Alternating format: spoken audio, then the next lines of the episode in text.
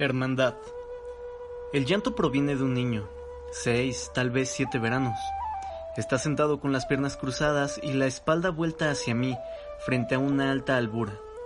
El llanto se transforma en sollozos entrecortados y mojados. Me detengo en el límite de los árboles y miro hacia atrás para contemplar la sombra del camino. El sol del mediodía es despiadado y cae brillante sobre el prado del niño. No parece estar lastimado. El claro está despejado, desprotegido. No eres necesario, sigue tu camino. La voz resuena clara en mi cabeza, aunque no la he escuchado hablar en mucho tiempo. Giro, pero después me doy media vuelta al escuchar un suspiro profundo y desgarrador, seguido de nuevos pequeños sollozos. Cuando estoy a tres espadas de distancia, piso una rama seca para anunciar mi llegada. El niño se sobresalta con el sonido. Lo siento, Teo, no quise... La disculpa apresurada del niño queda amortiguada por el paso de la manga de su ropa por el rostro. Se para en seco cuando me ve. Retrocede tan rápido que su espalda choca con el árbol. Emay le pagó a la hermandad, balbucea. No estaba jugando en el camino. Ante la mención del grupo, mi mano se dirige a la espada. El niño me mira fijamente y su llanto se desvanece hasta convertirse en una serie de jadeos superficiales. Por supuesto. Piensa que soy un ladrón nabori que quiere robarle. Piensa que eres un criminal. Suelto la empuñadura en un intento por parecer amistoso. No, no estoy con la hermandad, replico. Escuché a alguien desde el camino. Parecía como si estuviera en problemas. El niño se enjuga las lágrimas del rostro con la manga una vez más e intenta poner cara seria ante el extraño que está allí de pie frente a él. ¿Conoces a alguien así? Pregunto. El niño comienza a negar con la cabeza lentamente, pero la honestidad es más fuerte que él. Era yo, admite con vergüenza en la voz. Solo quería jugar con ella. Señala hacia arriba.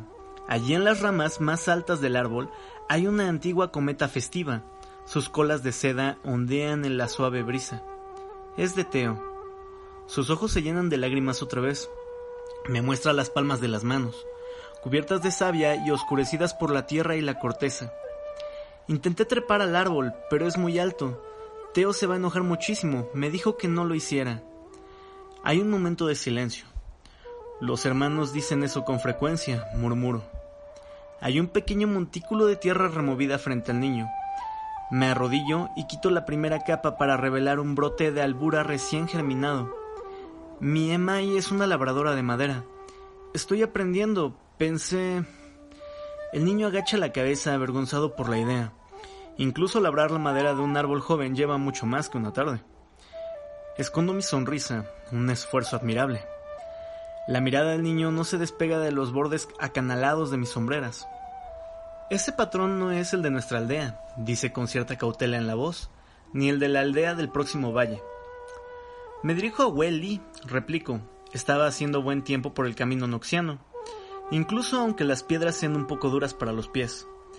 Intento sonreír, pero con la idea de que Noxus nos pueda dejar algo de valor en mi cabeza, sé que solo consigo hacer una mueca.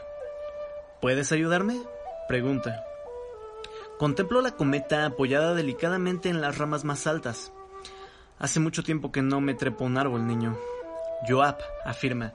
Me llamo Joab. Le ofrezco la mano. Mi propio nombre titubeante en la punta de mi lengua. Ha pasado mucho tiempo desde la última vez que lo pronuncié sin vergüenza. Vamos, te han llamado de peores maneras. Yasu, replico y lo ayudo a levantarse del suelo.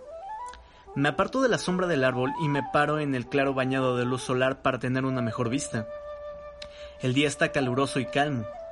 Cierro los ojos para sentir las pequeñas corrientes del aire que persisten en el prado. Se levanta una pequeña brisa que aparta los mechones del pelo de mi rostro. Ojalá pudiera derribarlo de un soplo, Labrar la madera es inútil, murmura Joab, pasando la vista con el ceño fruncido de la cometa a su pimpollo de albura. Existía un anciano que podía mover el viento, pero ha muerto.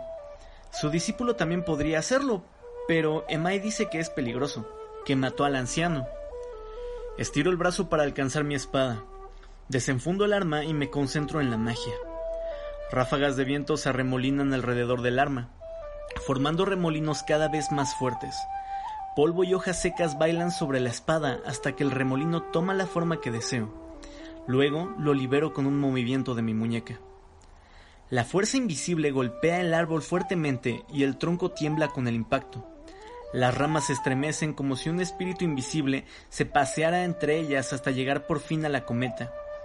La seda colorida se eleva con suavidad a medida que el aire vuelve al cielo y cae poco a poco hasta llegar a la palma extendida de mi mano. El niño abre la boca con sorpresa, pero la cierra de inmediato. El miedo ha vuelto. ¿Tú? pregunta. ¿El discípulo del anciano? Todo Jonia sabe quién eres. Joab mira hacia el camino del bosque, tal vez esperando ver a alguien que viene a matarme. ¿Escapaste? Susurra, pero yo niego con la cabeza. ¿Entonces te dejaron ir? Es decir, ¿te perdonaron? No pueden absolverme por un crimen que no cometí. Es solo un tecnicismo, pero lo digo antes que la voz en mi cabeza. Pero sí mataste a otros. Respiro hondo para calmarme, concentrándome en la brisa fresca de mi espada y la cometa en mi mano para mantener mis recuerdos bajo control. Joab reflexiona por un momento. Justo cuando abre la boca para preguntar algo, un destello metálico causado por el sol emerge del bosque. Levanto mi espada por precaución, solo para encontrarme con una versión ligeramente mayor que de Joab, que lleva una pequeña herramienta agrícola con una larga cuerda atada en un extremo. Bajo mi arma de prisa, pero es demasiado tarde. El miedo y la cautela se apoderan del prado muy veloz para reaccionar, muy lento para parar. Nunca es suficiente para él, es mi vida entera en miniatura. El hermano de Joab nos observa, no se aleja de la seguridad del límite del bosque. Joab, llama el niño mayor. Joab corre hacia él obediente, pero se detiene cuando ve la herramienta y la soga. Apartó la brisa suave, esforzándome por escuchar. ¿Para qué es eso, Teo? pregunta Joab, visiblemente enojado. ¿Sabías que me llevaría la cometa? Sacudo la cabeza, por supuesto que lo sabía. Los hermanos mayores siempre saben lo que harán los hermanos menores.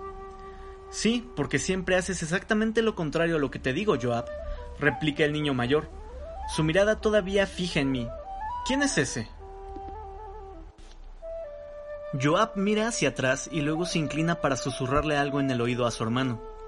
Los ojos de Teo se abren por un momento, pero luego frunce el entrecejo despectivamente. Emai dice que es hora de comer. Espeta Teo y se gira para alejarse. Joab tira del brazo de su hermano para intentar detenerlo. Susurra de nuevo en el oído de Teo. Intento detener el viento que trae las siguientes palabras para no escucharlas, pero es demasiado tarde. No, no puede venir, contesta Teo. Es Shiri. La palabra se atora en mi garganta mientras el viento se detiene al fin a mi alrededor. Chiria es algo indeseado, una desgracia traída por forasteros o por la codicia, una plaga que sigue a hermanos mayores a todos lados. El sol pega fuerte y calienta la espada que llevo a mi costado. Es una palabra que he escuchado toda mi vida. No eres necesario, sigue tu camino.